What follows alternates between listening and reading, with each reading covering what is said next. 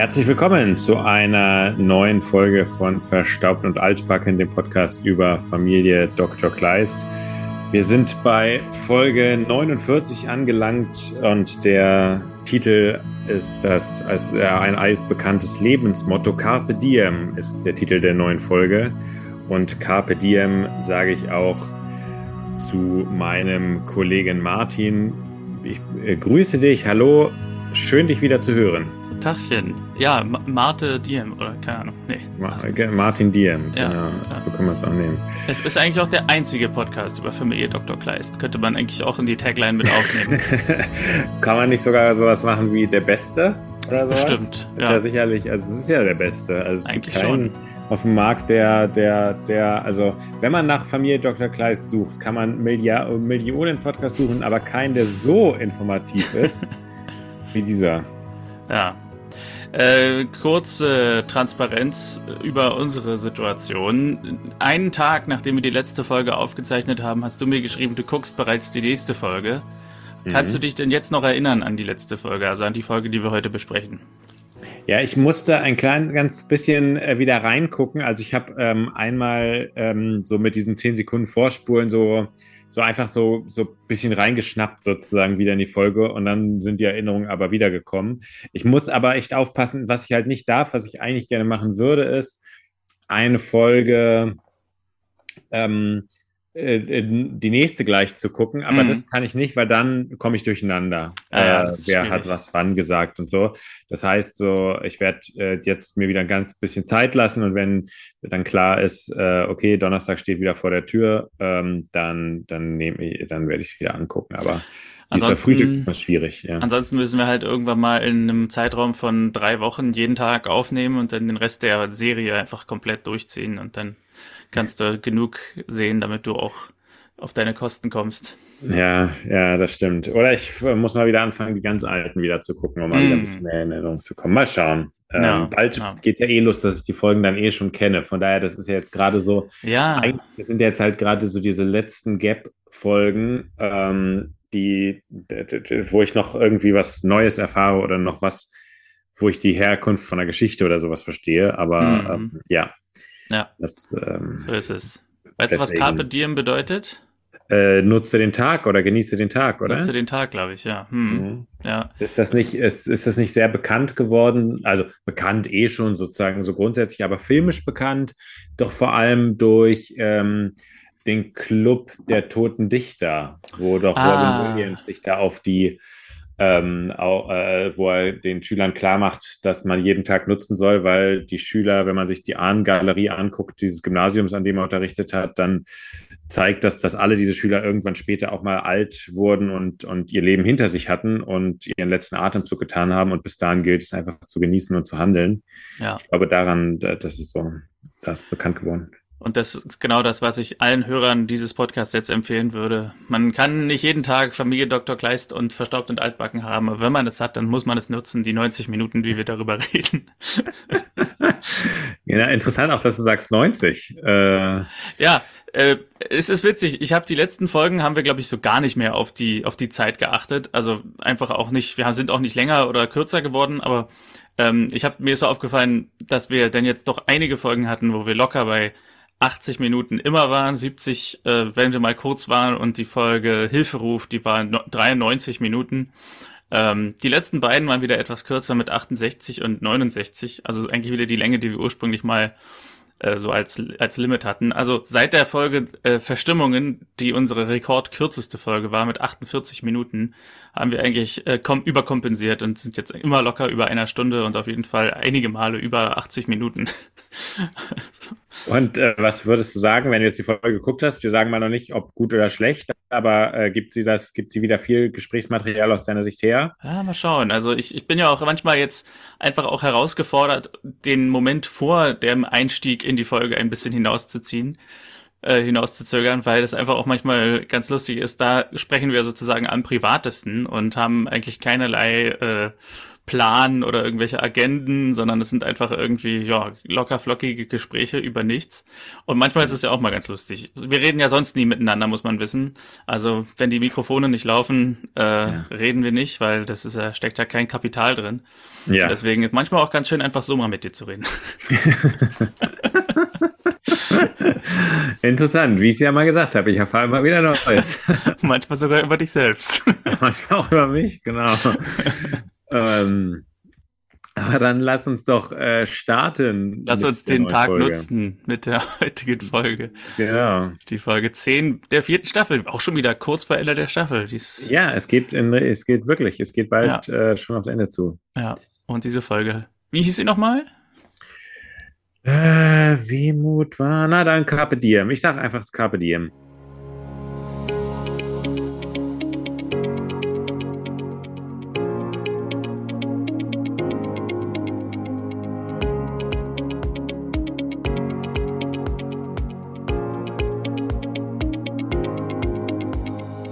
Wir beginnen mit einer Szene, die ist jetzt nicht ganz die klassische Villa-Eröffnung, aber sie ist trotzdem an der Villa. Die Familie eilt zum Bahnhof, große Aufregung herrscht, weil Marlenes Zug kommt wieder an und Marlene kehrt zurück nach Eisenach. Und Christian vergisst beim Aufbruch fast die Blumen und fast den Autoschlüssel.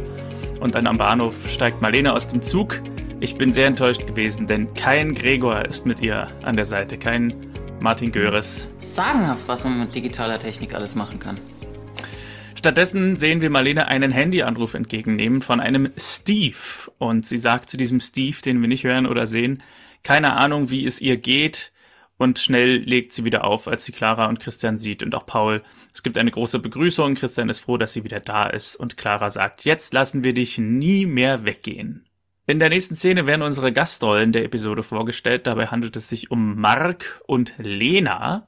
Und Mark betritt Lenas Geschäft und fragt nach Ehringen. Äh, Lena macht irgendwie Schmuckdesign oder so. Und im Gespräch der beiden wird klar, dass die beiden heiraten werden. Und der Bürgermeister persönlich wird uns trauen. Am 16. wird geheiratet und am 17. startet unsere Hochzeitsreise um die Welt. Sie sagt zwar erst, dass sie ein halbes Jahr sich nicht leisten kann, den Laden zuzumachen und er hat ja irgendwie eine Praxis, aber er meint, für die Praxis gibt es einen Vertreter und den Laden, den mietet ein Kollege von ihr. Dann sind wir wieder bei der Familie, die kommt an der Villa an. Clara fragt Marlene, ob sie sich noch an zu Hause erinnert und sie haben dekoriert mit Ballons und Johannes heißt sie willkommen. Marlene begrüßt Lisa und Inge. Dann sehen wir sie allein ins Bad gehen und sich Wasser ins Gesicht spritzen und sagt zum Spiegel, es ist alles richtig. Und ihr Blick fällt auf das Ehebett und Christian kommt dazu und fragt, erinnerst du dich? ich hoffe, sie erinnert sich an das Ehebett. Aber Marlene sagt, ja, es ist tatsächlich so, als ob ich 100 Jahre weg gewesen wäre. Christian hat sie vermisst und Paul kommt herein und hat was gemalt, ein Koalabär. Und Christian muss dann los in die Praxis. In der Praxis äh, haben wir dann den nächsten großen Auftritt unserer beliebten Sprechstundengehilfe, Gehilfin Nora Mann. Das ist ein Bild, was du mir schon geschickt hast, nachdem wir beim letzten Mal aufgenommen haben. Keine Angst um den Nora-Koffer, hast du mir, glaube ich, geschrieben. Ja. Denn sie pendelt hier mit einem Pendel über der Hand einer Frau und liest ihre Zukunft. Denn äh, die Frau will nach Ägypten reisen und sie kommt zum Arzt, um zu checken, ob sie es gesundheitlich schafft, aber gleichzeitig möchte sie auch von Nora die Zukunft gelesen kriegen, ob sie denn, ja, ob da alles gut gehen wird. also, ich weiß nicht, was machen wir mit diesem Nora-Koffer? Es ist ja mittlerweile wirklich so, wenn ich die Segmente höre, die werden ja länger und länger. Irgendwann erreicht man ja wirklich ein, ein, ein Niveau, wo man irgendwie weiß ich nicht, drei Minuten über die Nora Koffer Sachen spricht und ja auch immer wieder die gleichen. Jetzt ja, langsam jetzt langsam wird's irgendwie albern. Ja, er ist, er ist, ähm, äh, er ist am Überquillen. Man kriegt so den, den nicht mehr so richtig zu. Ja. Ähm, das ist das Problem. Und äh, genauso äh, ist es ja auch so, dass Nora ähm, mehr und mehr, also dass sie, es fing ja damit an, dass sie praxisbezogene Ideen hatte und dass sie mittlerweile in der, äh, im Wartezimmer ähm, schon anfängt, den Leuten zu helfen. Das fände ich jetzt auch an Stelle des Arztes ein wirklich beunruhigende, eine beunruhigende Erweiterung, weil das bedeutet ja, dass sie sich jetzt mittlerweile auch schon als medizinische Fachkraft äh, äh, sieht mit einem alternativen Konzept. Also im Prinzip, wenn man so will, baut er sich jetzt seine Konkurrenz äh, im Wartezimmer schon auf. Und ja, es ist, ähm, äh, ich, äh, ich weiß nicht, was wir mit dem Koffer machen. Ähm, ich glaube, Nora hat uns so hat uns so weit gebracht, dass wir den fast schon fast schon in die Seite stellen müssen. Ja, es ist halt auch hier in der Szene ist es halt auch noch besonders komischer, wenn ich mich richtig erinnere, kommt die Frau ja diese Patientin ja rein und möchte diesen Arzttermin machen, aber kommt auch ganz explizit mit der Absicht, dass sie von Nora äh, die Zukunft erfahren will. Also mhm. da kommen jetzt mittlerweile schon Patienten in die Praxis, weil sie gerne von Nora mit dem Pendel äh, was, was haben wollen oder so. Und das ist ja jetzt wirklich langsam der Moment, wo man sich Gedanken machen muss, ähm, ob sie nicht eine eigene Heilpraxis irgendwie aufmachen genau. will oder so. Ja? Äh, Eigentlich, muss man mal sagen, wäre das, äh, ich weiß, dass es nicht passieren wird und ich glaube, ich spoilere auch nicht so sehr, dass ich da jetzt was äh, vorwegnehme, aber ich glaube, an sich ähm, wäre das eine lustige Verbindung, wenn sie so ein bisschen abdreht und ähm, er jetzt äh, sie als Konkurrenz wirklich bekommt. Das wäre eigentlich ein sehr untypischer, untypischer Verlauf, aber es hätte einen gewissen Unterhaltungswert. Ja. So. Ui.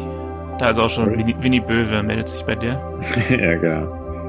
Der eigentliche Zweck dieser Szene ist allerdings, dass Mark hereinkommt, den wir eben gesehen haben, die Gastrolle. Denn der hat einen Termin bei Christian und sein Bauch tut ihm etwas weh, meint er hat Stress und dadurch ähm, hat er ab und zu Magenschmerzen. Und Christian äh, kommentiert auch die Hochzeit äh, mit Lena, dass es da eventuell dadurch Stress gibt. Aber wenn es dadurch Stress gibt, dann sollte er vielleicht darüber nachdenken, ob das der richtige Schritt für ihn ist. Aber Mark sagt, Mark sagt sie ist Jahre jünger und äh, er kriegt ein Magenmittel verschrieben, wenn es nicht besser geht. Dann würde Christian gerne eine Spiegelung machen, eine Magenspiegelung. Und Christian soll mal wieder nichts sagen, sagt Mark, weil Mark will nicht, dass sie sich Sorgen macht. Ein bekanntes Bild bei Familie Dr. Geist.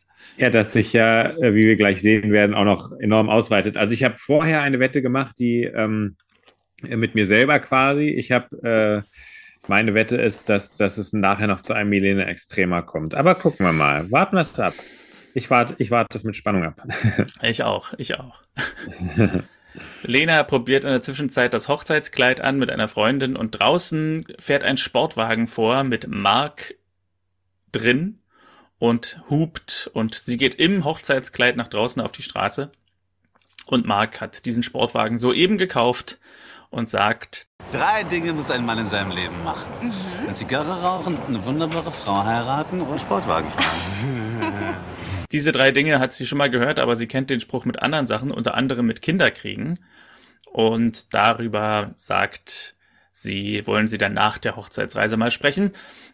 Aber sie nennt ihn auch den süßesten von der Welt und er ist verrückt, dass er diesen Sportwagen gekauft hat. Und sie jetzt sofort, glaube ich, auf eine Spritztour mitnimmt. ist auch was, womit man dich auch äh, rumkriegen würde, ne? Ein Sportwagen.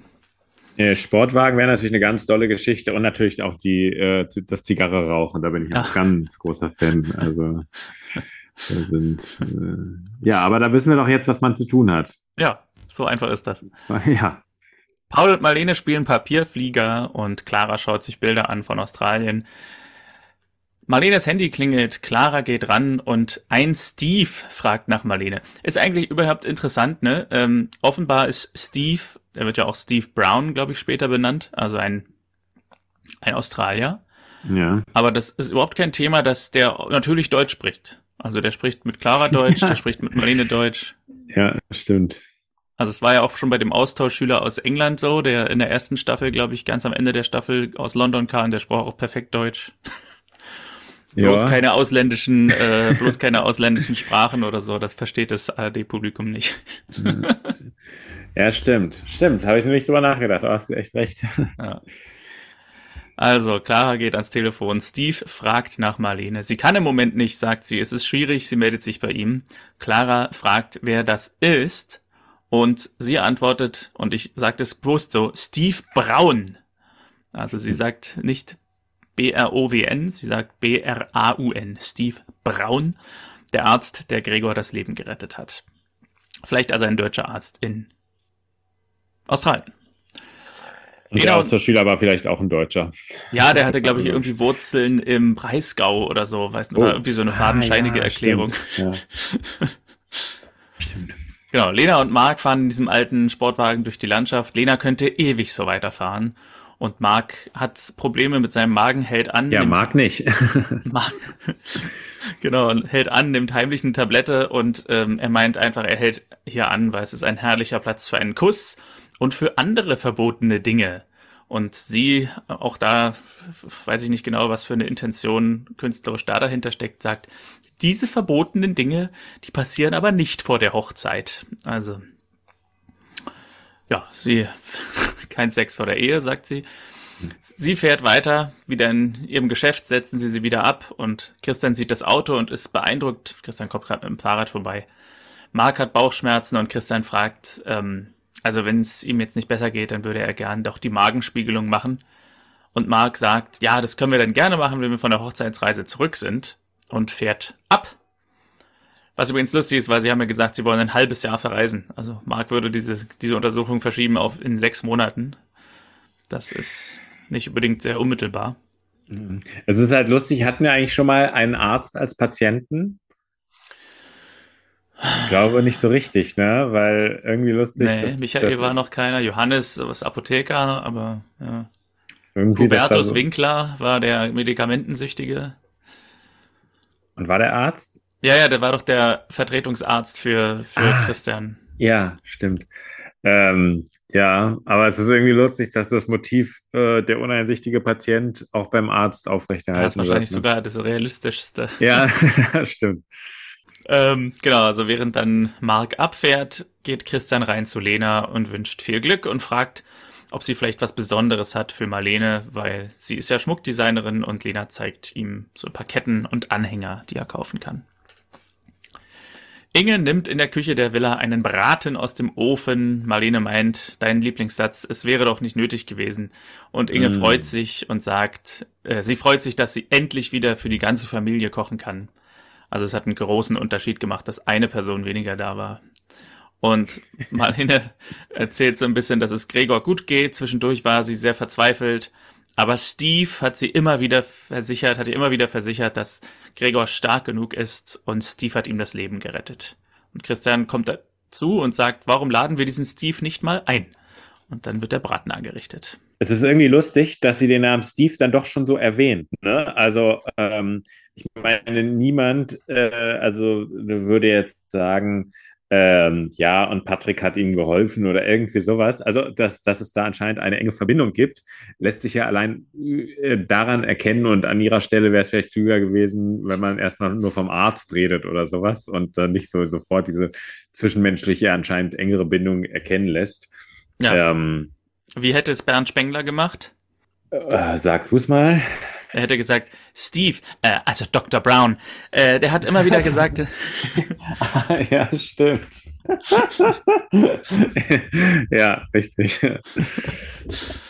Ähm, ja, es ist in der Folge ein paar Mal ist uns aufgefallen so, dass ein Gespräch mh, hm, nicht gezeigt wird, was eigentlich gezeigt hätte werden müssen, um zu verstehen, dass andere Figuren von anderen Umständen wissen. Also es ist ja naheliegend, dass in dem ganzen Skype-Gechatte und Skype-Gerede, was die Familie mit Marlene gemacht hat, dass sie auch mal von Dr. Steve Brown erzählt hat, der ein toller Arzt ist und der Gregor total geholfen hat. Ähm, dementsprechend werden die Familienmitglieder vielleicht wissen, wer Steve ist, aber wir haben es nie gesehen und sie werden jetzt hier so, sie behandeln jetzt diesen Steve automatisch so, als wäre das so voll der bekannte Name, obwohl wir ihn vorher noch nie gehört haben in dieser Folge mhm. zum ersten Mal. Ja ja, es ist so ein bisschen übersprungen. Es gibt später noch eine andere interessante Szene, die so ähnlich ist. Ja. Nachts laufen Lisa und Michael durch Eisenach und Michael kommentiert, wenn sie mal verheiratet sind, dann lässt er sie aber nicht so lange weg. Und äh, ja, Lisa kommentiert das so ein bisschen scherzhaft, von wegen, er sei ein Tyrann. Und Michael sagt, du nennst das Tyrannei, ich nenne das Liebe. Es gibt so viele Gefahren in der Welt. Und Lisa kontert, sie wusste gar nicht, dass er so altmodisch ist.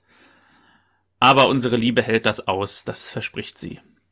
Eine sehr seltsame Szene, finde ich. Keine, keine Ahnung, irgendwie war es so, dass die beiden Figuren nicht wirklich ähm, was zu sagen hatten, so in dieser Storyline. Also die waren ja wirklich ziemliche Nebenfiguren. Und dann gibt's einfach eine Szene, wie sie durch die Eise nachlaufen und so ein bisschen vor sich hin kommentieren, äh, was sie darüber denken. Das hat irgendwie gar keinen so einen richtigen Sinn, die Szene. Und hm. ja, irgendwie auch sehr komisches Verhalten von Michael hier, als er so sagt, wenn sie mal verheiratet sind, also er setzt so voraus, dass sie auch Ja sagt, ähm, dann lässt er sie quasi nicht zu Hause weg. Das ist alles sehr, sehr eigenartige Dinge. Ja, ja, und äh, es ist ja auch vor allem lustig unter der Bedingung, dass man überlegt, dass er als verheirateter Mann äh, noch lange mit ihr Stimmt. irgendwie was äh, am Laufen hatte. Also, ähm, und ihr das nicht, nicht für nötig befunden hat, ihr das zu erzählen, hat sich halt irgendwie nicht ergeben. Ähm, aber wenn die mal verheiratet sind, dann ist für sie Feierabend mit ihrem Leben. ja. Ähm, ja, äh, und es ist eigentlich, du hast vollkommen recht, es ist für die Dramaturgie, es ist halt ein, es ist eine Szene, die du perfekt rausschneiden kannst, weil sie einfach für die Dramaturgie keine Relevanz hat. Genau, dann schneiden wir die Szene jetzt auch bei uns aus dem Podcast raus, hätte keine Relevanz. genau. Marlene liest Paul nachts vor am Bett und als er schläft, trifft sie Christian im Flur. Sie will auch ins Bett. Er soll noch ruhig mit Johannes was trinken, sie will einfach nur noch schlafen. Er freut sich, dass sie wieder da ist, sagt er, aber sie erwidert nichts darauf. Und Christian geht nachdenklich mit einem Glas Wein zu Johannes und Johannes sieht ihm sofort an der Nase an, dass er nachdenklich ist und sagt, sie hat einen langen Flug, Flug gehabt, sie war eine lange Zeit weg und sie muss sich erst wieder eingewöhnen. Christian weiß das, aber trotzdem fühlt ein Teil von fühlt er, dass ein Teil von ihr noch dort geblieben ist in Australien und Johannes sagt, das ist ganz normal. Ein Teil von ihr ist bei Gregor, ihrem Sohn. Ja, wenn das mal die Wahrheit wäre. genau. Später kommt Christian dann ins Bett, Marlene schläft schon, Christian sagt ihren Namen, sie macht die Augen auf, sie schauen sich an, sie geben sich einen Kuss, es wird kurz kuschelig, aber was passiert jedes Mal, wenn Marlene und Christian im Bett liegen und es kurz kuschelig wird? Ein Kind kommt herein und hat schlecht geträumt und möchte bei ihnen schlafen, das ist in dem Fall Paul. Und Paul will nicht, dass sie nochmal weggeht. Das wurde so oft gesagt von den Kindern, dass es am Ende mhm. schon sehr grausam ist, dass sie tatsächlich nochmal weggeht. ja, und ich glaube, äh, dass sie doch auch teilweise schon noch sagen, die geht nicht mehr weg, als es offen ist. Mhm. Ähm, sie fragen es ja, also dass sie es jetzt noch sagen, kann ich nachvollziehen, dass sie es später ähm, nochmal so erwähnen, äh, ach, da passiert nichts, ist gerade unter der, also sie setzen damit, finde ich, auch ein Versprechen, dass, naja, ich finde, sie hätten sich im Verlauf des Ganzen auch nochmal daran erinnern sollen, was mm. sie den Kindern versprochen haben. Mm, mm. Ja, die Kinder sind die ärmsten Säue in dieser Folge. Ja. Exakt. Ganz lustiger Schnitt war hier, dass sie einschlafen mit, äh, also Christian links, Marlene ja, rechts und in der Mitte Paul und am nächsten Morgen wachen sie auf und Christian links, Marlene rechts, in der Mitte Paul und Clara. ja. Es also gab nochmal Besuch in der Nacht. Genau, in der Nacht ist noch ein Kind dazugekommen. Und das Handy klingelt, Marlene geht raus, also Marlenes Handy klingelt und Clara sagt so ein bisschen schlaftrunken, ist bestimmt wieder Steve und draußen ähm, ist Marlene am Telefonieren und sagt zu Steve, den wir wieder nicht hören, ja, ich konnte es Ihnen noch nicht sagen, ähm, ich, ich liebe ihn, aber ich brauche einfach mehr Zeit. Und das alles hört Inge, die schon an der Gartenarbeit zugange ist, mit an. Und etwas später kommt Christian in die Küche, Inge macht Frühstück und Marlene kommt dazu, sagt, sie hat das Frühstück immer vermisst. Johannes kommt auch dazu. Und Inge fragt Marlene, was sie heute so tut. Und Marlene hat sich noch nichts vorgenommen. Erstmal will sie ankommen und vielleicht mal zur Schule und da schauen, ob alles noch steht. Und Christian kann sie fahren, sagt er, aber Marlene hat er sich so gedacht, sie holt Paul ab und macht das alles in einem Abwasch. Und deswegen ist Christian etwas verunsichert und muss sofort gehen, sagt er. Und auch wenn er noch nichts gegessen hat, muss er sofort los. Und Johannes versucht ihn so ein bisschen hier zu, ihn zu decken dass, weil er sagt, ja, das, das geht schon seit Wochen so, in der Praxis ist der Teufel los. Aber wahrscheinlich weiß er ziemlich genau, dass Christian nur abhaut, weil er gerade irgendwie verunsichert ist durch Marlenes etwas unterkühlte Art. Wie hättest du an der Stelle von Inge reagiert? Also du bekommst eine Information, die sehr, sehr heikel ist. Ähm, sprichst du die Person darauf an, die ja, also äh, Inge hat ja nichts Verbotenes getan. Sie war halt nur mal im Garten. Ne? Ja. Ich weiß nicht, äh, ich bin da nicht so gut drin. Also ich glaube, ich würde, wenn ich sowas mit anhöre, dann auch äh, eher äh, mal die Situation sacken lassen und vielleicht etwas später. Also nicht in dem Moment auf jeden Fall und auch nicht am selben Tag irgendwie sagen, hey, ich habe da vorhin was mit angehört oder so. Ich glaube, ich mhm. würde noch so ein bisschen mehr in den Informationssammelmodus gehen und äh, gucken, was ich mhm. noch so erfahre. Vielleicht habe ich ja irgendwie nur was mit angehört, was ein, aus dem Kontext gerissen irgendwie falsch klang oder so. Ja, okay. Christian auf dem Rad sieht Mark in der Stadt, der erneut Magenschmerzen hat und Christian spricht ihn an und sagt, komm, wir gehen jetzt in die Praxis, aber Mark sagt, ich weiß längst, was ich habe. Ich habe ein Leberkarzinom. Musste ich mal kurz nachschlagen, was das ist. Leberkrebs ist das tatsächlich und ein dover Leberkrebs, weil der aus der Leber selbst kommt, also aus der Leber selbst hervorgeht. Und es gibt einen kleinen Zeitsprung. Später spazieren die beiden durch die Landschaft und Mark erzählt, er muss sich irgendwann mit Hepatitis angesteckt haben. Und daraus ist dann irgendwie der, der Krebs entstanden. Genau habe ich es nicht aufgeschrieben. Christian fragt, ob er irgendeine Therapie macht und Mark sagt, es ist zu spät für eine OP und Chemo wäre in seinem Stadium Augenwischerei. Christian fragt, was mit Lena ist. Und mal wieder Christians typische Frage, du gibst dich auf? Also, er will nicht kämpfen? Das geht ja gar nicht. Und ja, Lena weiß nichts davon. Mark sagt, er will die Zeit, die er noch hat, so gut wie möglich nutzen. Er wird sterben, aber nicht in der Klinik und nicht von einer Chemo und nicht mit einer fassungslosen Lena, die an seinem Bett sitzt. Er will sie heiraten und glücklich sein, solange es geht, sich dann still verabschieden und es wird Lena an nichts fehlen. Christian erwidert, du wirst fehlen. Und Mark sagt, sie wird trauern, aber sie wird sich an wundervolle und aufregende Zeiten erinnern und nicht an einen hilflosen Mann im Krankenhausbett. Christian fragt, ob er das fair findet. Es gibt moderne Therapien bis hin zur Transplantation und Christian glaubt nicht, dass alle Möglichkeiten ausgeschöpft sind. Sie sollten in die Klinik fahren. Er glaubt, er hat mehr als sechs Monate. Aber Mark kriegt einen Anruf in dem Moment von einem Herrn Kleinert, der, wie aus dem Gespräch hervorgeht, seine Praxis kaufen wird. Und Christian fragt, du verkaufst deine Praxis und was ist mit deinen Patienten und so weiter. Und Mark sagt, Kleinert ist ein fähiger Arzt, versuch nicht mir ein schlechtes Gewissen zu machen. Und er fragt Christian noch nach Hilfe mit den Schmerzmitteln. Und er möchte die Zeit noch so verbringen, wie Lena es verdient. Lange Szene hier zwischen den beiden, die eigentlich den Grundkonflikt der Episode so ein bisschen darlegt. Ja, und äh, ich finde ja den Satz besonders lustig, dass äh, also wirklich, dieses, es wird ja nichts fehlen. mhm. Und ähm, ja, äh, lustig, aber auch von Christian diese Frage mit den Patienten, äh, das ist ja irgendwie auch Quatsch. Also, weil ich meine, um die Patienten muss man sich ja wirklich keine Sorgen machen, wenn er gerade sagt, dass er einen Nachfolger gefunden ja. hat. Also, ähm, ja, das ist manchmal ganz witzig, dass die Autoren anscheinend selbst manchmal ihre eigenen Vehikel, die sie so einsetzen, dann von Figuren hinterfragen lassen. Also eben, dass Christian es ja schon in der Vergangenheit ein, zwei Mal erfolgreich geschafft hat, mit so einem Appellieren an das Gewissen, ähm, andere Figuren zu überzeugen, dass sie sich anders verhalten, als sie es eigentlich wollten. Und dann ist aber die dritte Figur, wo er das wieder probiert, sagt dann, versuch nicht mehr ein schlechtes Gewissen zu machen. Ähm, also, dass diese Figur ihn hier so durchschaut und er was Neues probieren muss, das finde ich manchmal ganz, ganz angenehm. Ja, ja, stimmt. Und generell fand ich es auch angenehm, dass wir hier eben nicht sowas sehen von wegen ein äh, äh, Christian, ein Arzt, der sagt, Mensch, geh doch mal in die Praxis, lass dich doch mal durchchecken.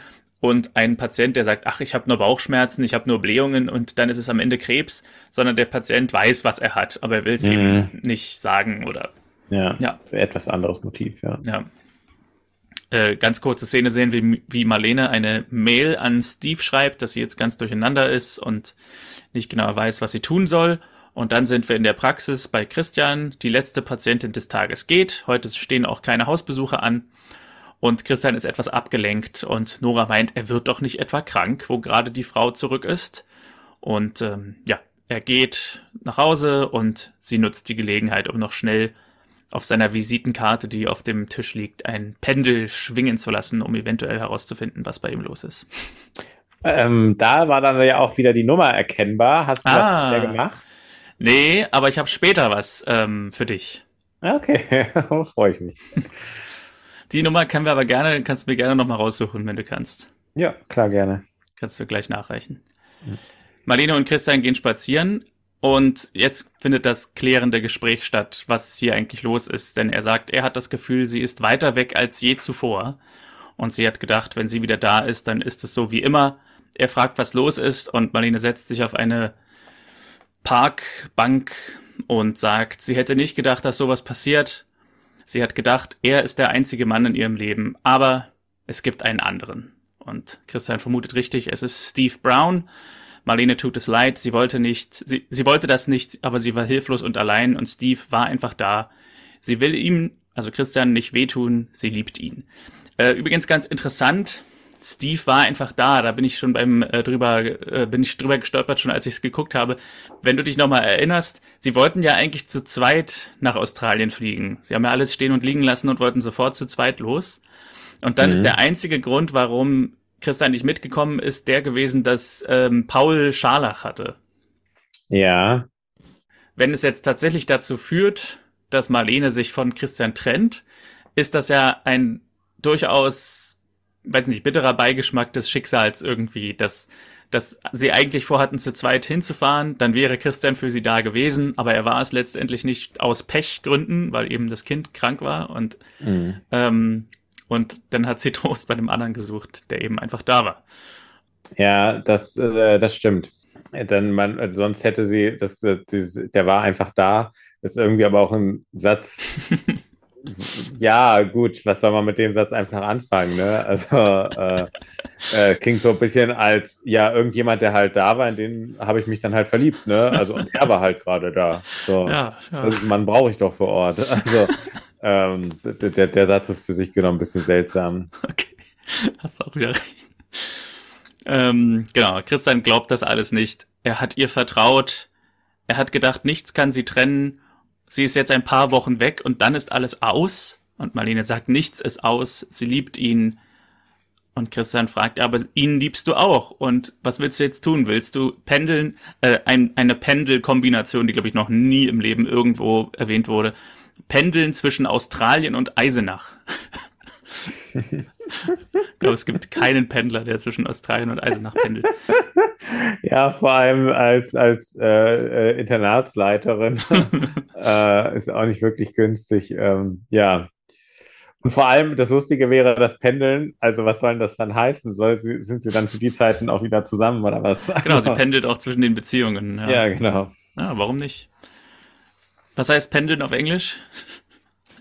Äh, du weißt es bestimmt. Ich, hab's äh, ich, ich spiele an auf Swing, aber. Ah. Hm. Ja, stimmt, ja. ähm, genau, pendeln zwischen Eisenach und Australien, fragt Christian. Und was sollen wir den Kindern sagen? Sie weiß es auch nicht, sie ist durcheinander. Er auch. Er ist auch durcheinander, sagt er und geht einfach weg und lässt sie auf der Bank sitzen. Hast du die Telefonnummer rausgefunden? Ja, ich habe sie dir per Nachricht geschickt. Okay, dann gucke ich mal schnell. Und weißt du, was ich besonders, also fällt dir bei der Notizkarte was auf? Dr. Christian Kleist. Markt 18 99817 Eisenach.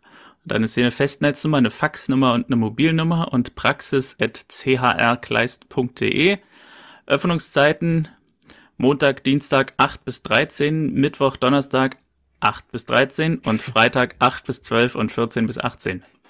Ich finde ja irgendwie lustig, dass sie, dass, dass man halt in der Praxis, dass man halt sagt, Montag und Dienstag, da haben wir von 8 bis 13 geöffnet und dann haben wir am Mittwoch und Donnerstag, da haben wir von 8 bis 13 geöffnet. Irgendwie steht da so zweimal, äh, obwohl es das gleiche ist. Das könnte man auch Montag bis Donnerstag schreiben. Ja, ja, ja, ganz genau. Das ist sofort viel einprägsamer. Äh. Okay, also Markt 18 in 99817 Eisenach. Sollen wir die Adresse mal eingeben? Äh, ja, ich glaube, dass. Ähm, Markt 18? Das, das glaube ich sogar realistisch. Ähm, Eisenach. Markt 18, äh, Eisenach, ja, gibt es auf jeden Fall. Lutherhaus Eisenach. Postbankfiliale ist schräg gegenüber. Äh, ja, untere Predigergasse. Ein Di Diaco Cycle Service, irgendwas, keine Ahnung. Mein Yoga, Energieberater Thüringen. Ja, also da ist ein bisschen was. Gleich daneben ist die Marktschenke, da kann dann, dann aus der Praxis immer direkt rüber. Oder umgekehrt, direkt aus der Marktschenke direkt äh, in die Praxis. Wollen wir mal die Nummer anrufen? Kannst du gerne. Also die Festnetznummer oder die Handynummer? äh, äh, Festnetz wäre wahrscheinlich krass, dass der da die Handynummer anscheinend. Na, oder wir schicken einen Fax. Ein Fax schicken, ja. Oder ja. gut, die Mailadresse wird ausgedacht sein. Ich glaube, wir haben die Nummer auch gerade gesagt. Ne? Also jeder, der mitmachen will, kann gerne auch mitwählen jetzt. Mm. So. Ich, soll ich mal Festnetz? Null. nee, Festnetz ist scheiße. Handy ist lustig. 4, 5, 3, 5, 3, 2, 2. Ach, noch mal ganz kurz. Dann machen wir einfach Klingelstreich. Dieser Dienst steht zurzeit leider nicht zur Verfügung. Bitte versuchen Sie es später noch einmal. Diese Ansage war für Sie kostenlos. Das ist nett. Okay, also dieser Dienst steht nicht zur Verfügung. Schade. Festnetz traue ich mich nicht. Da lande ich irgendwo bei der alten Dame äh, im Wohnzimmer oder so. ähm, äh, okay, wir merken es uns mal. Vielleicht traue ich es mich nächste Woche. Ja, okay. Gut, fahren wir fort. Christian trifft in der Stadt Valerie, Valerie Spengler, die Ex-Frau des Bürgermeisters. Und Valerie sagt, das Single-Leben fühlt sich komisch an. Und jetzt fährt sie erstmal ein paar Tage an die Ostsee, um den Kopf freizukriegen. Sie wollte ihn eh fragen, ob er mitkommt, aber sie weiß ja, Marlene ist zurück. Und Christian sagt, ja, das ist sie. Und Valerie sagt, wenn du jemanden zum Reden brauchst, dann bin ich da. Aber er muss weiter. Und Valerie sagt, auf bald und gibt ihm einen Wangenkuss. Und ein ganz klein bisschen Lippenstift landet auf seinem Gesicht und sie wischt es mit dem Daumen liebevoll von seiner Wange. Inge und Johannes sind zusammen irgendwie im Villa, äh, in der Villa und Inge fragt, was ist denn eigentlich, wenn sich Marlene in einen anderen verliebt hat? Also sie spekulieren wahrscheinlich darüber, was Inge da vormittags im Garten für ein Gespräch mitgehört hat. Und Marlene kommt nach Hause. Sie redet nicht wirklich mit den anderen und ähm, sie sagt dann, sie war nicht in der Schule, sie ist nicht dazu gekommen.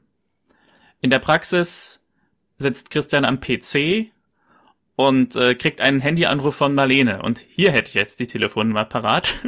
Mm. die Telefonnummer. Dann komm, machen wir es doch auch nochmal. was, wenn, wenn einer rangeht, was sage ich, ne? Also. Naja, du, äh, äh du fragst nach Marlene Kleist. So, und wenn du, wenn du sagst, nee, das ist nicht ihre Nummer, dann sagst du, ah, dann hat die, wissen Sie irgendwie ihre neue Nummer oder so? Okay, alles klar, na dann hat sich mit dem Umzug nach Australien vielleicht was geändert. Danke. 0162, eine Vodafone-Nummer.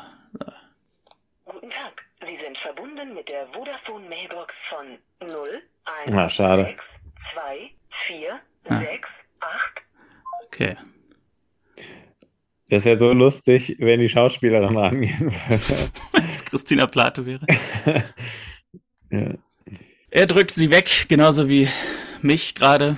ja.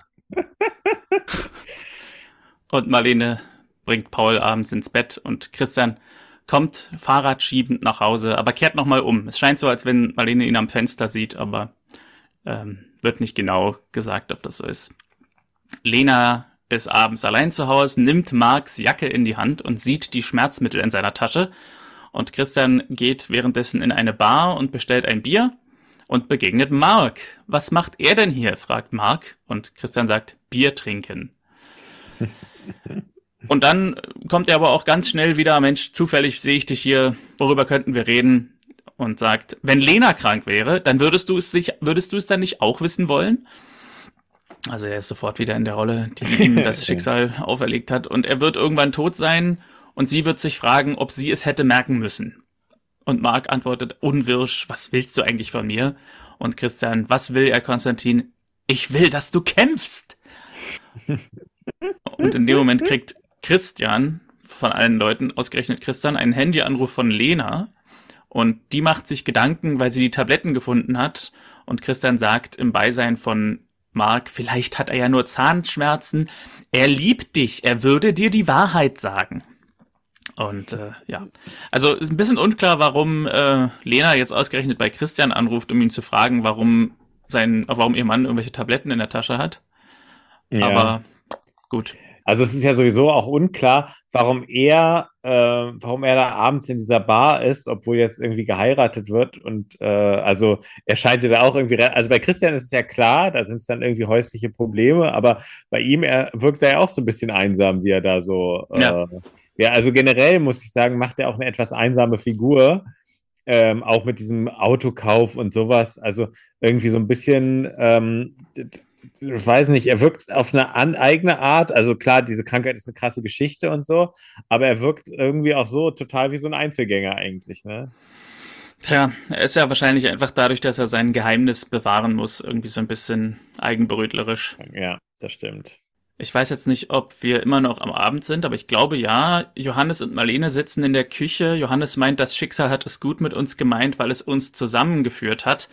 Wir haben es sehr gut im Gegensatz zu manch anderer Familie. Marlene meint, gerade das macht es ja so schwer. Und Johannes sagt, geh schlafen und hör auf dein Herz. Aber bevor sie schlafen gehen kann, kommt Christian nach Hause und hat diesen Anhänger in der Packung dabei. Er sagt, er hielte den Zeitpunkt bisher immer für unpassend, aber er hat ihr das gekauft als Geschenk dafür, dass sie wieder zurückkommt. Und das ist ein Anhänger mit einem blauen Stein. Er gibt es ihr jetzt, weil er sie immer noch liebt. Marlene fragt, was sie tun soll. Und im Hintergrund sehen wir Clara die Szenerie betreten, die das also mit anhört, ohne dass Christian und Marlene das merken.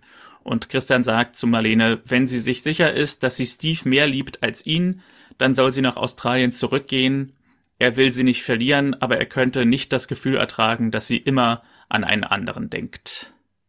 Es ist in der Serie, also in dieser Folge, merken irgendwie viele nicht, dass jemand anderes zuhört. Ne? Also ich finde, der Garten bei den Kleist ist zwar groß, aber ähm, irgendwie die Anwesenheit von einem anderen Menschen merkt man doch irgendwie, also zumal äh, Inge ja gut mithören kann, und dass ein Kind nach unten, die Treppe nach unten gelaufen kommt und, und so zuhört und irgendwie einen Meter, zwei Meter entfernt ist und die das nicht mitbekommen und, und verhindern wollen, das ist irgendwie, ähm, ja, äh, da sind sie alle schon sehr in ihrer eigenen Welt.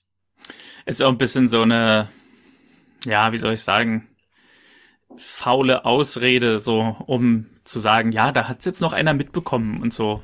Mm, ja. ja. Am anderen Tag ist Clara dann äh, weinend vor Lisas und Michaels Wohnung, weil die wohnen ja nur um die Ecke, musst du ja wissen. Ja, stimmt. Und sagt, Papa will Marlene wegschicken und die anderen trösten sie. Hier fand ich vor allem ganz interessant, dass ähm, sie von Christian als Papa redet, aber von Marlene als nicht als ihre Mutter, sondern als Marlene. Dabei sind mhm. ja beide, also Marlene ist ja mehr mit ihr verwandt als Christian eigentlich. Sie ist ja. zwar die Tante, aber Papa ist er auf keinen Fall. Also, ja. Ja. Und sie hat ja sogar einen echten Papa. Den haben wir ja gesehen. Stimmt. Mark klopft bei Lena. Wo war er denn?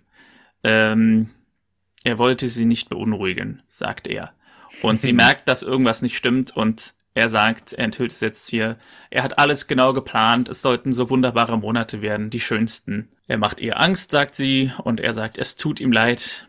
Es wollte es, er wollte es wäre anders, aber aus unserer gemeinsamen Zukunft wird nichts. Er ist sehr krank und die Ärzte geben ihm nicht mehr als ein halbes Jahr. Sie kann das gar nicht glauben. Er sagt, er hätte nicht gedacht, dass er sich nochmal so verlieben kann, aber nun ist es so schnell vorbei. Und sie sagt, er darf nicht sterben, du musst kämpfen. Und in der Praxis steht Christian nachdenklich am Fenster, als Michael Sandmann hereinkommt und ihn sprechen will. Clara stand vor der Tür, sagt er und fragt, was los ist. Christian meint, es geht nur Marlene und ihn was an. Bestimmt hat Clara irgendwas falsch verstanden.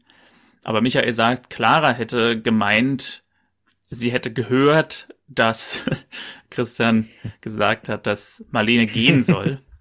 Also, das war jetzt so der Belareti-Satz. Ich hätte den Eindruck, dass Sie den Eindruck hatten, Lewandowski sei elfmeterreif gefault worden. Martin, sagen, was ist. Und nicht einfach so. Äh, nicht so eine Frage, nicht so. Ja, komm, ähm, aber das Lustige an der ganzen Sache ist ja, dass, ähm, dass Michael da auftaucht. Also ich finde, Michael ist sowohl der, der mit Christian weniger zu tun hat und in die Familie generell weniger involviert ist, also fast gar nicht. Und ich meine, sie ist ja nun mal die, die anscheinend gerade eine Zusage fürs Studium bekommen hat. Und dementsprechend eigentlich noch mehr Zeit haben müsste, ihn anzurufen, also Christian zumindest anzurufen oder sowas. Und stattdessen macht sich der, ähm, der Krankenhausarzt, macht sich stattdessen auf den Weg in die Praxis zu dem Schwiegervater, der ihn nicht leiden kann und möchte Familiengeheimnisse erfahren. Also ähm, das ist äh, wäre naheliegender gewesen, wenn es Lisa gewesen wäre, ne? Genau. Aber dann hätte man eventuell die letzte, den letzten Absatz dieser Szene nicht so schreiben können, denn als ähm, Christian sagt, ja, stimmt schon, wir haben Probleme und er weiß nicht, was werden wird, sagt Michael, es muss doch eine Lösung geben und Christian lenkt ab und sagt und spricht Michael auf diese medizinische Sache mit Mark an. Das hätte er natürlich bei Lisa nicht machen können. Das stimmt. Lisa, ich brauche mal deinen medizinischen Rat. Du bist doch Erstsemester Medizinstudent. ja, das wäre doch ein guter, guter Übergang. Da muss man das jetzt auch schon im ersten Semester können. genau. Szenenwechsel, Marlene hat den Anhänger und sitzt im Garten. Clara kommt hinzu und sagt, sie darf nicht gehen. Ich glaube, das war so eine Szene, die du meintest vorhin. Ja. Marlene hat sie lieb und daran wird sich nichts ändern. Ja, plötzlich ändert sich die Ansage, ne? Ja, genau. das ist so wie äh, meine Eltern haben mir mal vorgehalten, als ich mein kleines Kind war, hatte ich ein Kuscheltier und das Kuscheltier hatte hat irgendwie so eine Sonnenblume äh, ähm, äh, ne, gefunden, ist jetzt falsch gesagt, aber sozusagen irgendwie, ich, also ich habe mit meinem Kuscheltier sozusagen diese Sonnenblume gehalten und äh, dann zu der Sonnenblume ge gesagt, irgendwie hat äh, in Form des Kuscheltiers, ich werde immer mich um dich kümmern, dass sozusagen dir nichts passiert. Und zehn Minuten später sehen meine Eltern, äh, wie, ich, wie ich da so stehe, ich werde dich nie vergessen und diese Sonnenblume wegwerfe, weil ich einfach keine Lust mehr hatte, mich um diese scheiß Sonnenblume zu kümmern. und so ein bisschen war das da dann auch, dass man einfach so sagt, ja, ich, ich werde für immer hier bleiben. Du, ach, ich werde dich nie vergessen. So, Aber das ist cool, das ist so der Kosmos des Kindes, ist eben manchmal auch immer, kann zehn Minuten sein. Ja, ja das war. Ja. Mittagspause in der Praxis und auch bei uns. Wir machen jetzt eine halbe Stunde Essen. genau. und ein bisschen Werbung. Christian hat allerdings keinen Hunger und muss stattdessen ein paar Abrechnungen machen. Lena kommt herein und fragt, ob Christian kurz Zeit hat. Und fragt, warum will denn Marc nicht kämpfen? Und das ist der nächste Moment. Mir ist es gar nicht so aufgefallen.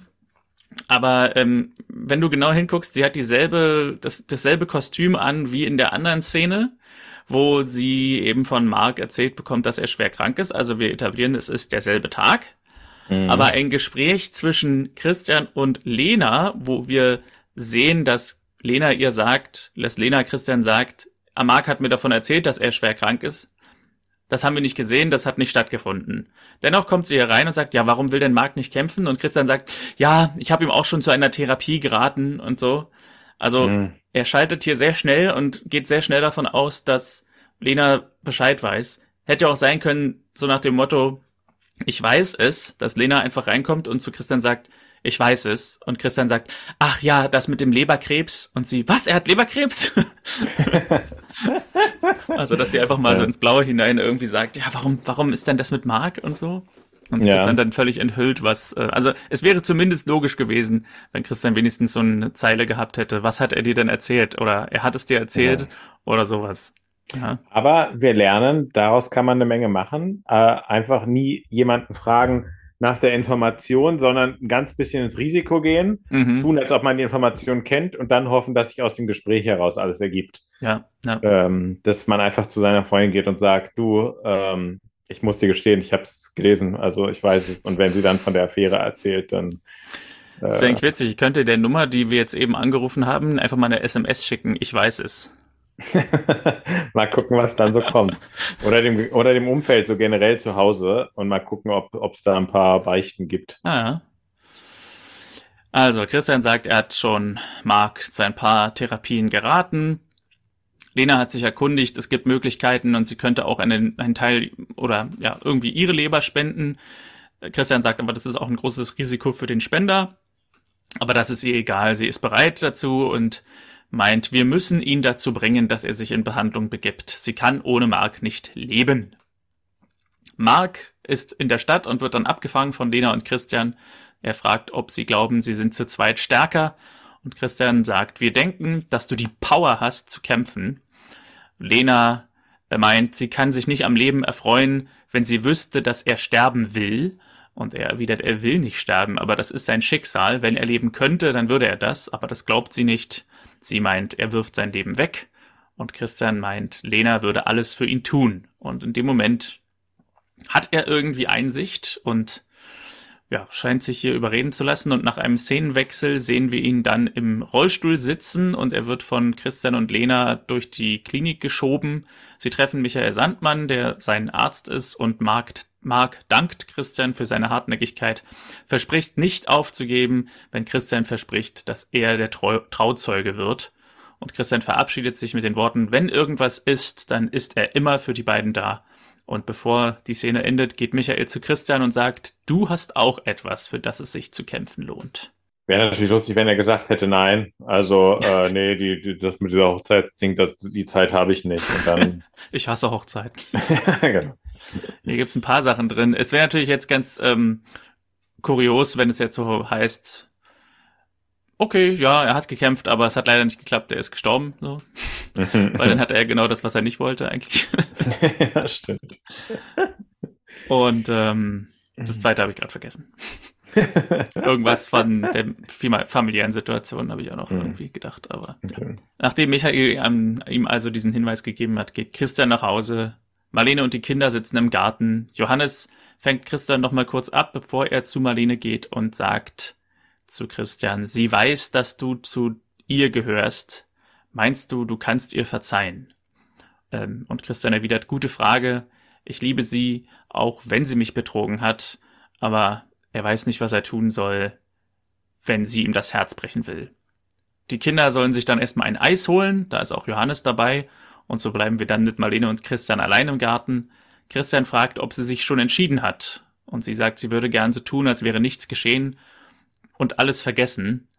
Er fragt, ob sie das kann und, äh, und ob sie glaubt, dass das geht. Sie will ihn nicht verlieren, aber was soll sie denn tun? Christian sagt nochmal, sie soll nach Australien zurück und sich darüber im Klaren werden, wen sie wirklich liebt und wenn sie zurückkommt, dann nur, wenn sie ihr Leben mit ihnen verbringen will. Und wenn sie nicht zurückkommt, fragt sie, dann wird er das akzeptieren aber er wünscht sich, dass sie zurückkommt. Und so sehen wir eine der ersten Regenszenen in Familie Dr. Kleist. Mhm. Mir fallen nur zwei andere ein. Einmal die, wo die Kinder in der Höhle waren und durch den Regen dieser Erdrutsch entstanden ist. Und die zweite war eine, wo Lisa das Praktikum bei der Anwaltskanzlei macht und im Gefängnis ist bei Gregor und da regnet es draußen. Und hier regnet es nun, weil es traurige Stimmung sein soll, Regen in Eisenach. Marlene und Christian verlassen die Villa an einem anderen Tag. Sie steigt ins Taxi. Er wünscht einen guten Flug und pass auf dich auf. Auf Wiedersehen, Christian, sagt sie, und es gibt einen letzten Kuss unterm Regenschirm. Sie steigt ins Taxi und fährt ab. Und er geht rein zur Familie an den Frühstückstisch. Clara versteht nicht, was jetzt Marlene noch in Australien zu erledigen hat. Also sie haben den Kindern irgendwie was aufgetischt. Und Christian sagt, was Wichtiges, aber dann kommt sie wieder nach Hause. Ehrenwort? fragt Clara und die Frage bleibt unbeantwortet. Und Johannes sagt, sicher, sie kommt zurück, aber jetzt gibt es erst einmal das weltberühmte Rührei, was er immer macht. Und ja, bis hierhin erstmal, vielleicht, wenn du noch was zu sagen hast zu diesem, das ist, da steckt ja jetzt ganz schön viel drin. Also.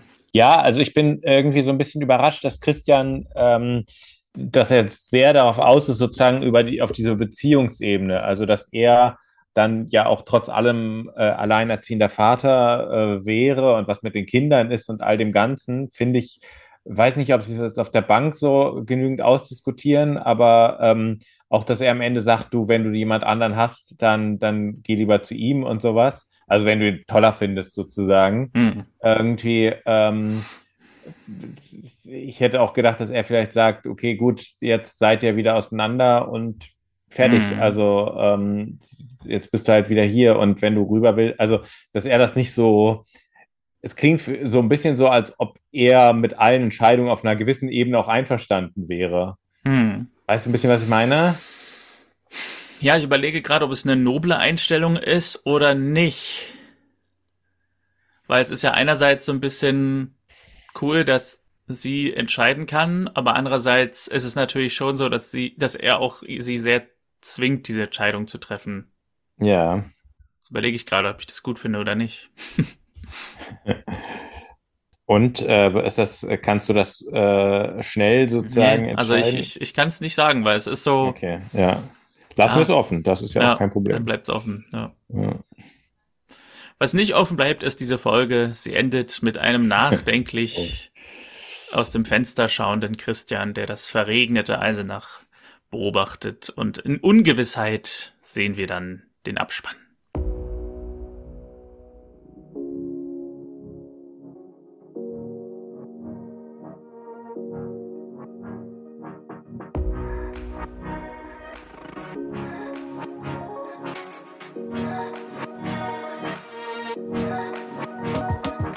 Ja, das haben wir ein bisschen öfter in letzter Zeit. Es ist ein bisschen äh, dunkle Wolken über Familie Dr. Kleist, über Mhm. Familie Kleist. Ähm, äh, deswegen, ähm, eine Frage habe ich an dich. Warum heißt die Folge Carpe Diem?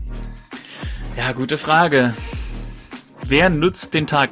Wahrscheinlich äh, wegen Mark, der irgendwie Ja. die Zeit noch nutzen will, bevor er vermeintlich stirbt. Aber ja, also jeden Tag nochmal ausnutzen will. Aber zentral war, oder zentraler war ja wirklich die andere Story eigentlich.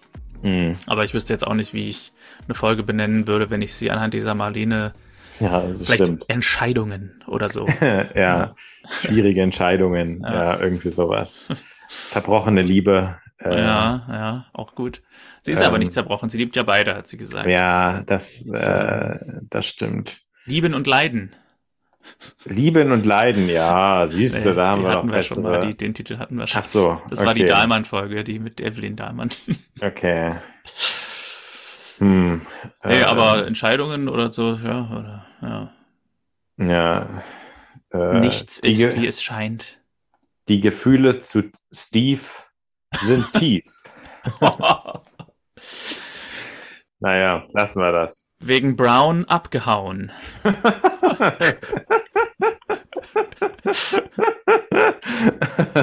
ja, wir, da kommen noch jetzt ganz gute Vorschläge. Also wenn wir jetzt nicht vom ARD angeheuert werden, die nächsten, Ja. das Remake von Familie Dr. Kleist zu machen, dann weiß ich Weiß nicht. man auch nicht, ne? Das Ja. stimmt. Also ich fand die Folge insgesamt eigentlich ganz schön. Ähm, ich fand die Story überraschend dramatisch. Also ich hätte nicht damit gerechnet, dass die Rückkehr von Marlene in die Serie so wird, dass, dass sie nun Christian irgendwie betrogen hat und nun wieder abreißt am Ende der Folge. Mhm. Ähm, das, das hätte ich so dramatisch nicht erwartet, aber fand es zumindest nicht uninteressant. Mhm. Das hatte ich zwischendurch schon gesagt. Ich fand es angenehm, dass Marc auch wusste, was er hat, es aber auch vor Christian verheimlicht und dass er nicht überzeugt werden muss, dass er irgendwas hat, denn das haben wir schon oft genug gesehen. Mhm. Am Ende fehlt mir, wie gesagt, noch so ein bisschen die Komponente, dass Mark, auch wenn er jetzt hier äh, sagt, ja, jetzt kämpft er, dennoch sterben könnte und genau das erleben könnte, was er nicht wollte. Ähm, Ja. und, und eben den Rest seiner Zeit im Krankenhaus liegen könnte und am Ende für nichts. Das könnte passieren. Und ähm, ja. dass das am Ende so wie so eine Art Happy End dargestellt wird, dass er sich jetzt einfach endlich in Behandlung begibt, obwohl ja er meint am Anfang der Folge, Chemotherapie wäre Augenwischerei. Mhm. Ähm, ja, das hat mir so ein bisschen gefehlt, aber es Ja. wird äh, äh, vor allem, weil man ja die Serie mittlerweile kennt und nicht vermuten, die, die, die bisherigen Episoden nicht vermuten lassen, dass wir die Figuren nochmal wiedersehen. ja, das war. Umgekehrt äh, haben wir jetzt vielleicht eine Chance, dass bald, ähm, äh, dass bald der, äh, dass Gregor doch nochmal mitkommt. Wer weiß. Stimmt, Äh, ja. Sehr unwahrscheinlich, aber jetzt ist ja noch die nächste Möglichkeit. Wenn Vielleicht nicht, ne? sogar Steve Brown. Ja, stimmt. Steve Brown würde ich gerne sehen, den deutschen Australier. Aber Ja. wenn nicht, wenn, äh, es, wenn Gregor nicht zurückkommt, dann muss ich sagen, es war einer der, der lustigsten Cameos von äh, Martin Göres, so, dass er einmal nach fünf Jahren oder so nochmal über Video, über Video-Zoom-Chat nochmal wiederkommt, aber keine Szene mit den anderen Schauspielern zusammen hat, sondern nur einmal auf dem Bildschirm zu sehen ist. Mhm. Und, ähm, und das nochmal die Rückkehr war von dem Schauspieler, äh, dann halte ich das irgendwie für ziemlich eigenartig. Also dann hätte man ihn auch einfach erwähnen können, aber Ja. Naja, war nett, ihn mal wieder zu sehen. Sagenhaft, könnte man sagen. ja, ja, ich meine, das Problem, also an Christians Stelle, stell, also angenommen, es ist jetzt so, dass Marlene ähm, sagt, okay, ich komme wieder zu der Familie zurück, dass dann eigentlich ja auch Christian sagen müsste, okay, aber dann möchte ich auch, dass äh, Gregor sich da entfernt, weil sonst ist er ja immer irgendwie in Kontakt doch mit diesem Arzt noch oder so, ne? Ähm, ja, es ist sowieso komisch, dass Gregor hier nicht dabei war, weil ich erinnere mich noch, dass Marlene doch meinte, Gregor geht es schon viel besser und sie kommen jetzt. Und dann war es, ah, Gregor geht es jetzt doch wieder schlechter, wir müssen jetzt noch bleiben. Am Ende geht es ihm anscheinend nicht so gut, dass er mitkommt, aber sie kommen trotzdem zurück. Mhm. Also es, es, es, ergibt nicht so richtig Sinn, dass sie den ja. eine, das eine Mal nicht wieder zurückgekommen ist, weil Gregor nicht mitkommen konnte und jetzt kommt sie trotzdem alleine zurück. Ja, stimmt. Stimmt. Wir haben doch mehrere Dinge zu besprechen. F äh, fangen wir doch mal mit dem einfachsten an. Was ist dein Sushi Lushi Dahlmann? Wo sind wir denn eigentlich hier? Warum, äh, was darf man überhaupt noch in Deutschland sagen? Der geht an Lena. Lena ist, ah ja, die, die Gastrolle. Genau, das ist die äh, Lebensgefährtin von äh, unserem äh, Arztfreund, der in Lebensgefahr schwebt. Ja, Marc. Ähm, und zwar, du hast es ein bisschen angesprochen und ich habe dann versucht, ein ganz bisschen davon abzulenken, abzulenken, dafür, dass sie Christian nachts anruft. Ja. Ähm, und zwar ist dieser Anruf sowas von sinnlos und es macht, also erstens, dass Christian angerufen wird. Und zwar ähm, ruft sie ihn, also ich finde, dass man auch als befreundete Person irgendwie auch wissen muss, dass ein Arzt schon sehr viel zu tun hat. Das ist ein Job, wo es schwer ist abzuschalten. Man hat viel mit diesen Krankheitsgeschichten zu tun und sowas. Und dann ruft sie ihn abends an, weil sie Tabletten entdeckt, ruft, fragt also nicht ihren zukünftigen Mann und ähm, sagt dann, äh, er macht auch das Einzige, sagt auch das Einzige, was er sagen kann, nämlich, dass er die Schweigepflicht hat aber er liebt dich und es wird schon alles gut sein. Und als sie sagt, als er sagt, ja, sie liebt dich, ähm, äh, da, da sagt sie, ja, vielen Dank, das reicht mir schon. Genau das wollte ich hören. So, warum will sie denn von ihrem Arzt und nicht von, der, der glaube ich, ganz wenig Kontakt hat? Das ergibt sich daraus, dass er nur gerade so, ach, ich habe gehört, ihr wollt heiraten. Also er erfährt das ja nur zufällig, das sind keine engen Freunde. Dann soll er entweder die Freundinnen fragen oder seine Freunde oder, beste Variante, ihn persönlich. So, aber nicht den Arzt fragen und dann um 22.30 Uhr oder irgendwie um die Zeit anrufen. Also äh, diesen Anruf finde ich wirklich völlig daneben. Ja. Äh, ich rufe dich auch mal demnächst an Martin und sage, ist eigentlich mit hier dem einen, ist eigentlich mit dem Verhältnis zu meinen Eltern alles in Ordnung? Ja, du, du bist ein toller Sohn für die. Siehst du, das wollte ich hören. Jetzt bin ich beruhigt. Genau, also was soll das? Ähm, äh, dazu kommt, dass das technisch auch wirklich unschön ist. Also ähm, in der Szene ist das wirklich ganz schlecht draufgelegt, Voice-Over-mäßig. Also man, man, man merkt richtig, dass ähm, dass sie einfach, also die Schauspielerin, einfach irgendwo im Studio stand und ihre Zeilen eingesprochen hat, während er am Set offenbar nicht mit äh, ihr sozusagen spielt, sondern einfach dynamisch, überhaupt nicht natürlich, wie die beiden miteinander reden. Also man merkt, er hat niemanden am Ohr und man merkt, ihre Zeilen sind auch einzeln eingesprochen. Ja. Also auch auf einer schauspielerischen Ebene keine gute Szene. Ja, okay. Ich habe ein bisschen äh, überlegt, ähm, wer mein Dahlmann wird. Also eigentlich habe ich die Szene vorhin schon lang und breit ausgebreitet. Darum, ich gebe meinen Damen Michael für die Nachtszene mit Lisa, mm. wo sie mm. durch Eisenach laufen und äh, er sagt, wenn sie mal verheiratet sind, dann kettet er sie an den äh, Heizungskörper und lässt sie nicht mehr aus dem Haus und ähm, meint, seine Tyrannei ist Liebe und es gibt so viele Gefahren in der Welt, vor der, vor der, vor denen er Lisa beschützen muss als Ehemann. Das finde ich irgendwie ein bisschen altmodisch. Und sie sagt ja auch, ähm, das, also sie nennt ihn ja auch altmodisch. Es wird also sozusagen her herausgestellt von der Serie, dass er sich da irgendwie komisch verhält. Aber bei mir gehen da schon irgendwie so gelbe Alarmleuchten an, wenn jemand sich so verhält oder solche Sachen sagt. Ja, es ist halt auch so, dass man könnte es auch konstruktiv sagen, dass er sagt, wenn du mal später irgendwie äh, äh, ins Ausland musst, dann komme ich aber auf jeden Fall mit oder irgendwie sowas. Also mhm. äh, ich freue mich, wenn wir zusammen äh, Sachen erleben, also dass man es positiv sieht. Aber bei ihm hat es ja so richtig sowas von, Äh, so klingt eigentlich schon ein Ehemann, der weiß, dass, also nicht, dass Christian ein schlechter Freund ist, aber so klingt jemand, der spürt, dass er ein schlechter Freund ist, der dann aber sagt, ja, okay, und wenn du jetzt in Kontakt mit anderen kommst, dann merkst du ja, äh, dass es auch andere gibt. Äh, also ja. vor allem, was heißt Gefahren? Also es klingt für mich nicht nach äh, ich beschütze dich vor Räubern, sondern äh, äh, ich muss aufpassen, dass du hier nicht deinen Spaß hast. Genau, und äh, ich finde, also da habe ich vielleicht auch ein bisschen eine eigene Einstellung, aber ich finde, auch in der Beziehung oder gerade in der Beziehung sollte man gucken, dass man gegenseitig sich auch ermöglicht, dass der andere Zeit hat für sich. Mhm. Ähm, also, dass, dass der andere auch mal eine Reise allein macht oder so, wenn das jetzt wichtig ist für ihn. Ähm, wo, wo ich jetzt nicht dabei bin. Also, ne, man ist, mhm. heißt nicht, dass ich nichts ja. mit der anderen Person zusammen machen will, aber ähm, wenn die andere Person sagt, du, äh, ich würde gern was machen und ähm, also bei mir ist es ja zum Beispiel oft sowas wie, wenn ich jetzt zum Beispiel auswärts fahre mit irgendwelchen Fußballteams, da weiß ich, meine Partnerin hat da keinen Bock drauf und interessiert sich dafür nicht, aber dennoch ist es schön, dass sie es mir ermöglicht. Genauso umgekehrt, ähm, wenn sie mit den Hunden irgendwie unterwegs ist oder so bei diesen bei diesen Rudeltreffen ähm, mhm. sage ich, das ist jetzt nichts, wo ich dabei sein muss, aber ich finde es cool, dass sie es macht und ich freue mich dann auch, wenn die Partnerin irgendwas macht, wo ich weiß, da hat sie Spaß dran und da ist es jetzt auch nicht wichtig, ob ich da dabei bin oder nicht. So. Und ähm, da finde ich auch immer, eine Beziehung zu haben, sollte sich nicht, ähm, sollte keine Einschränkung sein, sondern man so, sollte sich ja irgendwie gegenseitig bereichern, dass man, dass, ja. dass das Leben besser wird. ja. Und so, ähm, ja, und deswegen Michael, falsche Einstellung an dieser Stelle. Ich bin gerade, ich bin gerade gestolpert über meine eigenen Sand, äh, über meine eigenen Dahlmann äh, Rankings, weil ich offenbar schon mal einem Michael eine einen Dahlmann gegeben habe, aber ich glaube, ich glaube, es war ein anderer Michael, denn es war in Staffel 2, das war, glaube ich, nicht Michael Sandmann. Mhm. Ähm, von daher muss ich das nochmal sortieren, aber Michael Sandmann für mich der erste Mal, das erste Mal der Dahlmann und Lena sowieso, die war ja erst im ersten, in der ersten mhm. Folge dabei. Mhm.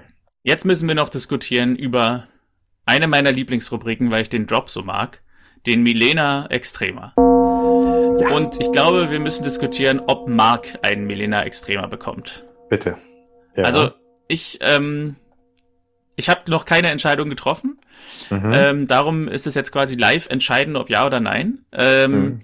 Aber wenn wir uns noch mal kurz auf der Zunge zergehen lassen, was sein Plan war, der ja auch relativ ähnlich ist dem Plan von, wie hieß sie denn noch mal, Monika, die Halbschwester von Marlene. Mhm. Die meinte in der Folge 203, das ist ein super Plan. Sie ist schwer krank, wenn sie ihre Tochter Clara ähm, bei der Tante und ihrem Ehemann lässt und dann verdünnisiert sie sich einfach morgens und die beiden werden sich schon kümmern um das Kind. So. Mhm. Und damals hatten wir den Melena Extrema noch nicht und ich glaube, es wäre auch kein Material für den Melena Extrema. Aber der Plan von ihm hier ist ja so ähnlich, dass sie sagt, dass er sagt, wir heiraten jetzt und dann machen wir eine halbjährige ähm, Weltreise. Und auf der halbjährigen Weltreise werde ich zwar todkrank sein, aber ich werde mir das nicht anmerken lassen. Und ich werde immer so tun, als geht's mir super. Und dann gibt's zwei Möglichkeiten, wie das endet. Entweder ich falle eines Tages tot um oder wache nicht mehr auf im Ehebett, was Lena wahrscheinlich zutiefst traumatisieren würde. Oder aber, was er eher andeutet, er sagt sowas wie, irgendwann werde ich einfach still und heimlich verschwinden oder so, dass er einfach verschwindet, eines Morgens nicht mehr da ist und sie sich den Rest eines Lebens fragt, was eigentlich war, was sie falsch gemacht hat, warum er einfach verschwunden ist und vielleicht gar nicht mitbekommt, dass er gestorben ist. Beides ist doch ziemlich hart, finde ich. Und ich glaube, da haben wir den klassischen Fall von einem Milena Extrema schon ziemlich, ähm, ziemlich nahe, weil die Definition des Preises ja ist, eine Figur will einer anderen Figur helfen, indem sie ihr schadet. Und ich glaube, an der Stelle kann man das schon argumentieren, dass er Milena Extrema ist oder hat, weil ja, er will sozusagen Lena davor bewahren vor irgendwelchen schlechten Erfahrungen, aber wird dadurch entweder einen plötzlichen Tod ihres, der Liebe ihres Lebens oder das plötzliche Verschwinden der Liebe ihres Lebens ähm, sie erleben lassen und dadurch ja, wird er ihr schaden und versucht ihr aber zu helfen.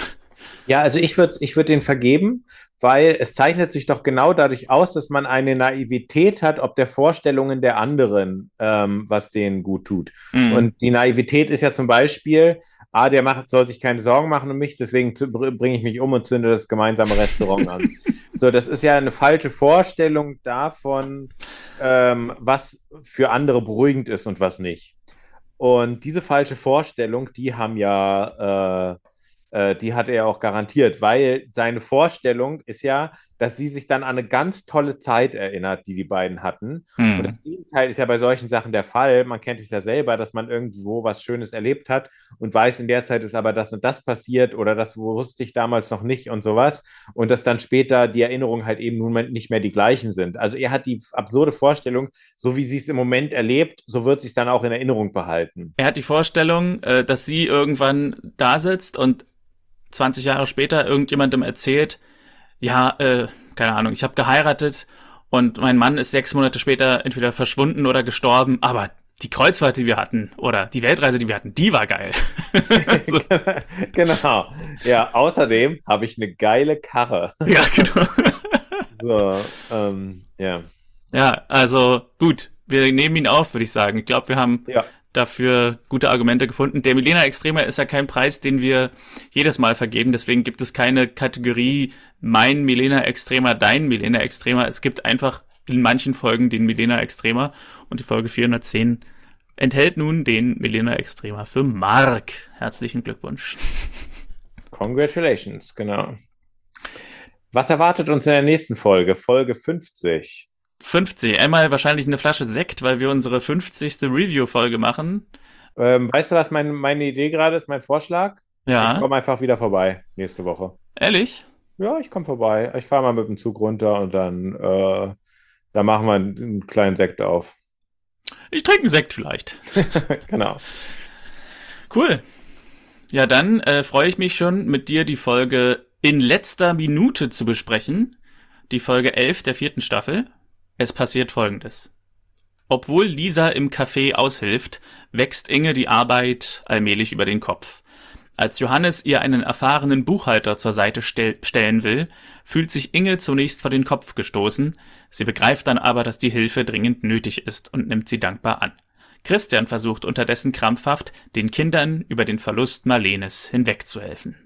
Ja, also Story von Christian und Marlene geht weiter und mal wieder Inge, die im Café etwas erlebt. Auch schön, dass das Café mal wieder kommt. Das war so ein bisschen aus, der, aus den Augen geraten in den letzten paar mhm. Folgen, dass Inge dieses Café aufgemacht hat, was ja, als es noch in der Phase war, wo es kurz davor war, eröffnet zu werden, ein relativ zentrales Thema war. Also, das kommt zurück. Bin gespannt. Aber die, der Satz, muss man sagen, den, den, äh, der, der ist gut, weil der, also der letzte Satz, der nimmt nichts vorweg, äh, hilft über den äh, Verlust mhm. Helenes, äh, Helenes, Marlenes hinweg. Ähm, das kann heißen, sie kommt noch nicht zurück oder sie kommt gar nicht mehr zurück. Das bedeutet. Äh, ja, kann bedeuten für den kurzen Moment, wie sie weg ist, aber kann auch bedeuten für immer. Genau. Ja, ja. Ja. Wir sind gespannt. Ich freue mich dann. Äh, da komme ich doch wirklich gerne vorbei. Und ähm, cool. Wirst du die Folge jetzt gleich sehen und dann eine Woche versuchen, dich zu erinnern, oder? Äh, nee, ich werde äh, die dann kurz davor gucken. okay. Gut. Und bitte auch die richtige gucken. ja, genau. Ich werde ich werd Folge 51 dann nächste Woche gucken, kurz davor. Das war doch Staffel 5, Folge 11, oder? Genau. Ja, wunderbar. Sind wir genau in der Zeit geblieben, glaube ich. Und Perfekt, genau. Ja, sehen uns dann und hören uns, sehen und hören uns dann in einer Woche. Wunderbar. Ich freue mich. Alles Gute auch äh, an unsere Zuhörerinnen und Zuhörer. Bis nächste Woche. Alles Gute. Bleibt gesund. Tschüss, tschüss.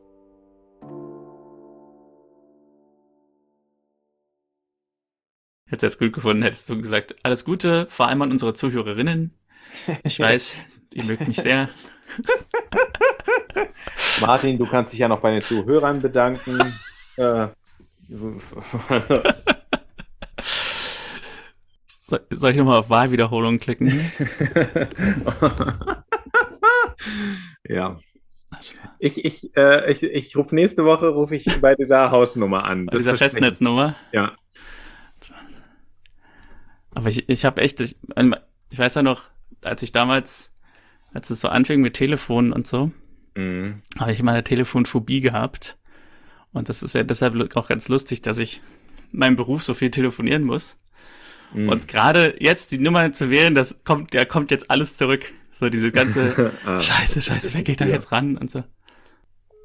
Der Vodafone-Teilnehmer ist derzeit nicht erreichbar. Wenn Sie per SMS informiert werden möchten, sobald der Vodafone-Teilnehmer wieder erreichbar ist, drücken Sie bitte die Taste 1. Der Teilnehmer wird in jedem Fall per SMS über Ihren Anrufversuch informiert. Der Vodafone-Vertrag. Versprichst du mir, dass du rangehst, wenn du zurückrufen wirst? Ja. Sehr gut.